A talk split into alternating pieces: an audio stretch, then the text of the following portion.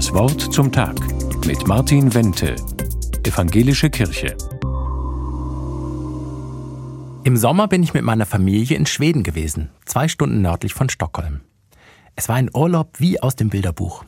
Tatsächlich haben wir in einer rot-weißen Ferienhütte mit einer riesengroßen Wiese davor gewohnt und ganz viel Wald um uns herum.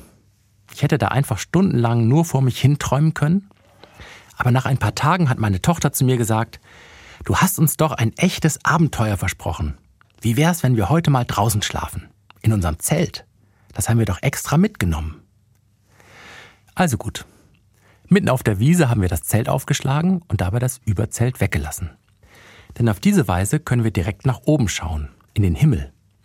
Als die Dämmerung angebrochen ist, haben wir die Isomatte und den Schlafsack genommen, mitsamt dem extra gemütlichen Kopfkissen und sind ins Zelt gezogen.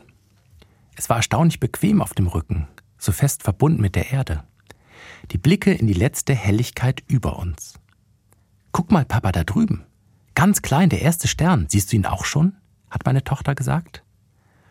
Und da hat sich bereits der zweite gezeigt. Und der dritte. Und schon ging es los, worauf meine Tochter gehofft hatte. Ein echtes Abenteuer. Denn bald ist der ganze Himmel übersät gewesen mit Sternen. Eben noch habe ich fest verbunden auf der sicheren Erde gelegen und irgendwo über mir die Sterne gesehen. Doch plötzlich hat es sich so angefühlt, als wären wir mittendrin in dieser Sternenwelt. Über mir Hunderte, links und rechts davon auch. Wir wie eingesogen vom Nachthimmel, wie Schweben für Anfänger. Meine Tochter, das Zelt, ja selbst Wiese und Wald hatten alle Erdenschwere hinter sich gelassen.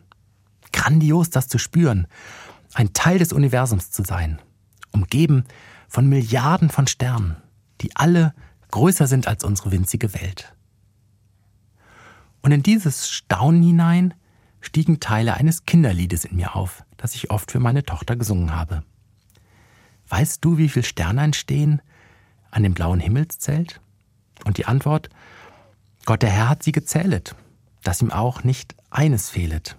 An der ganzen großen Zahl, an der ganzen großen Zahl. Und als ich das dann angefangen habe zu summen, hat sich meine Tochter zu mir gedreht und gesagt, kennt auch dich und hat dich lieb. Kennt auch dich und hat dich lieb. Pfarrer Martin Wenter aus Ludwigsburg von der Evangelischen Kirche.